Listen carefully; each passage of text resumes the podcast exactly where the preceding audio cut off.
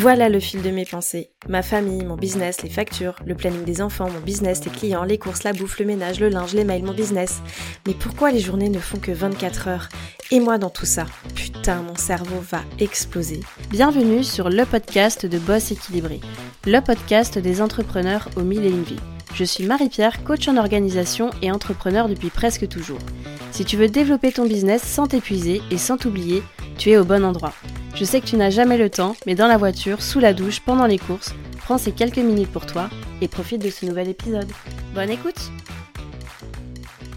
Hello hello, bonjour à toi et bienvenue dans ce nouvel épisode de Boss équilibré. Aujourd'hui cet épisode est fait pour toi si tu as la croyance que tu n'es pas organisé.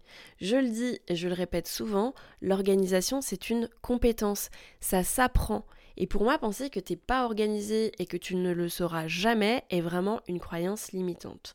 Les croyances limitantes, pour faire simple, ce sont des pensées négatives ou des perceptions de toi qui vont limiter ton potentiel et tes capacités à réussir dans différents domaines de ta vie. Et si tu crois que t'es pas organisé, ça peut influencer ton comportement en t'empêchant d'essayer de nouvelles méthodes d'organisation ou tout simplement de persévérer dans tes efforts pour devenir plus organisé, même si tu en es capable. C'est vraiment important que tu gardes en tête que les croyances limitantes sont souvent basées sur des généralisations et des expériences passées qui peuvent ne pas refléter la réalité actuelle.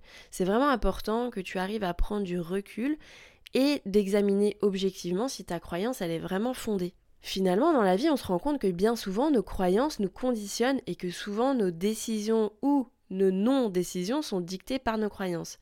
Je te donne un exemple très bête. Le sport et moi. Pendant des années, je me suis convaincue que ça ne serait jamais pour moi. Je m'appuyais sur quelques faits avérés, du genre quand j'étais petite, j'étais toujours sous ventoline, et puis euh, beaucoup d'émotionnel est revenu à la surface. Je galérais toujours en cours de sport, je me sentais nulle, pas à ma place, et puis finalement, je me suis résignée sur le fait que c'était pas pour moi, jusqu'à aller au raccourci de me dire que je n'aimais pas le sport. Aujourd'hui, je vais à la salle trois fois par semaine, je cours des trails et je kiffe ça parce que j'ai fait péter ma croyance limitante. Les croyances, elles peuvent nous limiter, voire parfois nous détruire, mais elles existent aussi pour de bonnes raisons.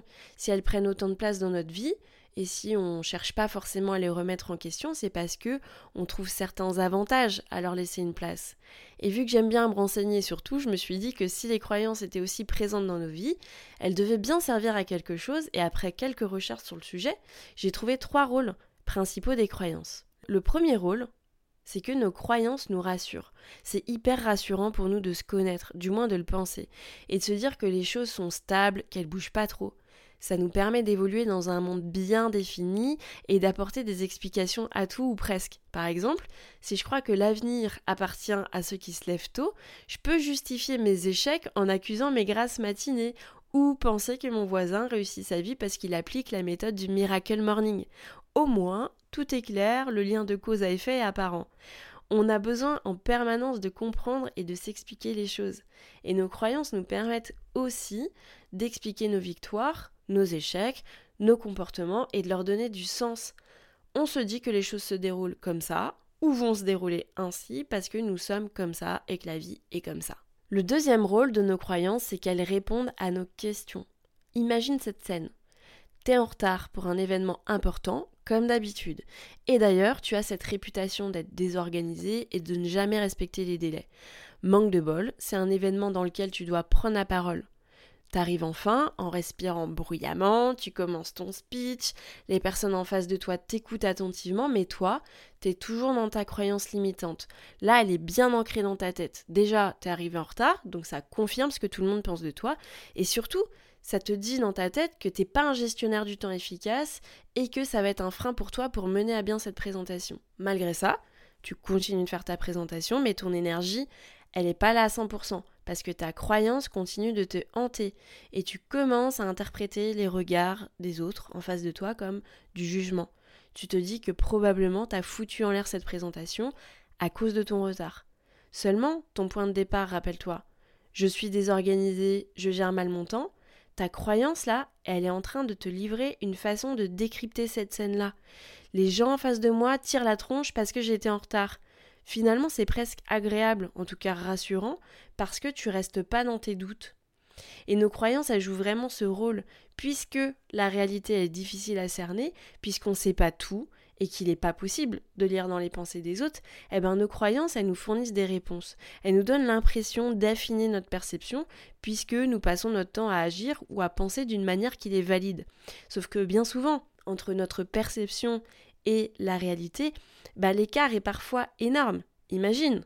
Et si les personnes en face de toi, en fait, elles parlent pas ta langue Si en fait elles étaient tout simplement fatiguées parce que ça fait déjà 4 heures qu'elles sont en conférence Et si tout simplement t'avais tout déchiré à cette présentation Donc tu vois, la perception peut être complètement différente. Le troisième rôle de nos croyances, c'est qu'elles nous protègent. Elles nous évitent de tenter l'impossible, de sortir de notre zone de confort, d'essayer et de rater.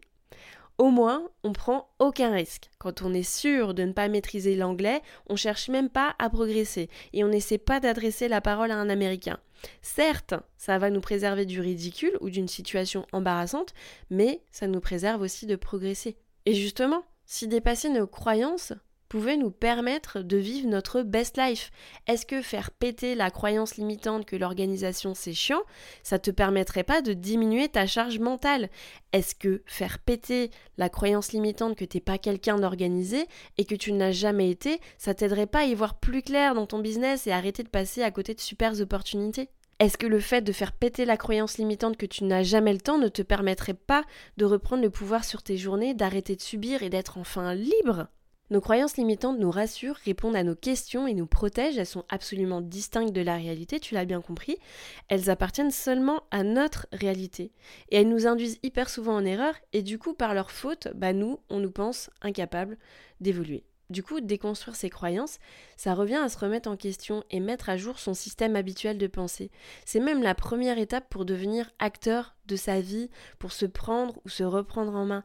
Pourquoi rester bloqué dans des croyances alors qu'on peut les dépasser pour aller plus loin? Bah, en vrai, c'est plus facile à dire qu'à faire, forcément. Ça peut sembler très difficile de supprimer ou de dépasser ces croyances limitantes tant qu'elles sont euh, imprimées, mais peut-être que aussi c'est une croyance limitante ça. Alors qu'est-ce qu'on fait? Comment on peut déconstruire une croyance limitante? La première chose à faire, c'est d'identifier cette croyance. Chaque jour, sois à l'écoute de toutes les phrases murmurées par ta petite voix, qui est pas toujours sympa avec toi d'ailleurs. Bien souvent, ça, ce sont des croyances limitantes. Toutes les phrases qui commencent par je dois, il faut, euh, je dois être doué sur la gestion de projet pour réussir dans mon entreprise. Il faut que j'ai plus d'outils pour être organisé. Toutes les phrases aussi qui commencent par c'est normal, c'est parce que je, ça aussi, ce sont des, phrases qui sont de l'ordre des croyances limitantes parce que euh, convoquer la notion de normalité revient à partir du principe que les choses sont comme ça et pas autrement à cause de nous. Par exemple, c'est normal que je suis débordée dans mon business vu que j'ai deux enfants. Bah non. Enfin, tu as aussi les phrases qui contiennent les locutions euh, trop ou pas assez. Celle-ci, elle mérite aussi notre attention. Je suis trop lente le matin, je suis pas assez concentrée. Ensuite, il est bon d'identifier les croyances limitantes qui te bloquent plus particulièrement dans ta réussite entrepreneuriale. Je te donne quelques exemples. Je n'ai pas assez de temps pour entreprendre. Cette croyance limitante peut conduire à une procrastination excessive parce que tu te convaincs que tu n'as pas le temps de réaliser tes projets. Ça peut aussi t'empêcher de prendre des mesures concrètes pour avancer et développer ton entreprise. Je ne suis pas assez organisée pour être entrepreneur. Cette croyance limitante, elle peut t'amener à te sous-estimer, à te convaincre que euh, tu ne peux pas être un bon entrepreneur parce que tu n'es pas suffisamment organisé.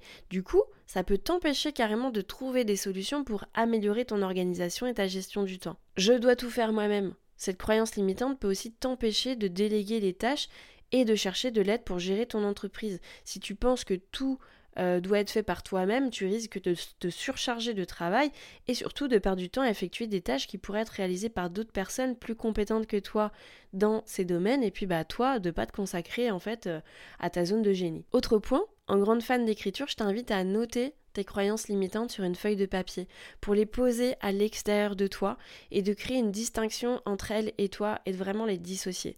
Ça te permettrait aussi de prendre conscience du fait que tu n'es pas tes pensées. Autre chose, mets un peu de fun dans tout ça. Quand tu formules une croyance limitante négative à haute voix ou dans ta tête, ajoute le terme encore. Si tu penses que tu n'es pas organisé, rectifie le tir en te disant je ne suis pas encore organisé. Parce que tu comptes bien apprendre et tu vas y arriver. Mon credo dans la vie et dans tous mes programmes et accompagnements, c'est passe à l'action. Le passage à l'action, c'est précieux parce que ça te permet de confronter tes croyances limitantes à la réalité. C'est en s'exerçant qu'on prend conscience de ses capacités. Tu penses que tu es incapable de préparer tes semaines à l'avance? Essaye une, deux, trois fois et tu vas voir que tu finiras par y prendre goût et être compétent dans ce que tu fais. Et si tu arrives à faire tout ça, c'est vraiment top. Mais j'ai juste oublié un petit détail, c'est ce putain de saboteur interne. Oui, t'as bien entendu, on en a tous un. Et son job, c'est de te rappeler que tes croyances limitantes, elles t'empêchent d'agir pour que tu restes bien dans ta zone de confort. Parce que le saboteur interne, il aime pas du tout le changement. En général, on le reconnaît par son ton sévère, voire tyrannique. Il t'empêche d'agir carrément, il est euh, le porte-parole de tes croyances. C'est d'ailleurs à ça aussi qu'on le reconnaît. Il a tendance à te rabâcher la même chose depuis longtemps, à toujours employer les mêmes mots pour te dénigrer. Comment tu peux l'envoyer bouler, ce saboteur interne? Tu peux lui donner un petit nom ou une image, comme celle de Superman, qui est plutôt mignonne. Moi, je l'appelle pas pareil, ça commence par super, et puis derrière, ça commence par un C, ça finit par un D. Moi, il s'appelle pas Superman. Enfin, je te laisse deviner, mais ça t'étonnera pas si tu connais mon franc-parler. Donc, ce petit nom, puisqu'un saboteur interne se prend pour un super-héros, il intervient dans tes pensées pour te sauver, sauf qu'en fait, il te sauve pas du tout. Et quand on visualise son saboteur interne, on peut se dire, ok, super connard, là, il est en train de sévir.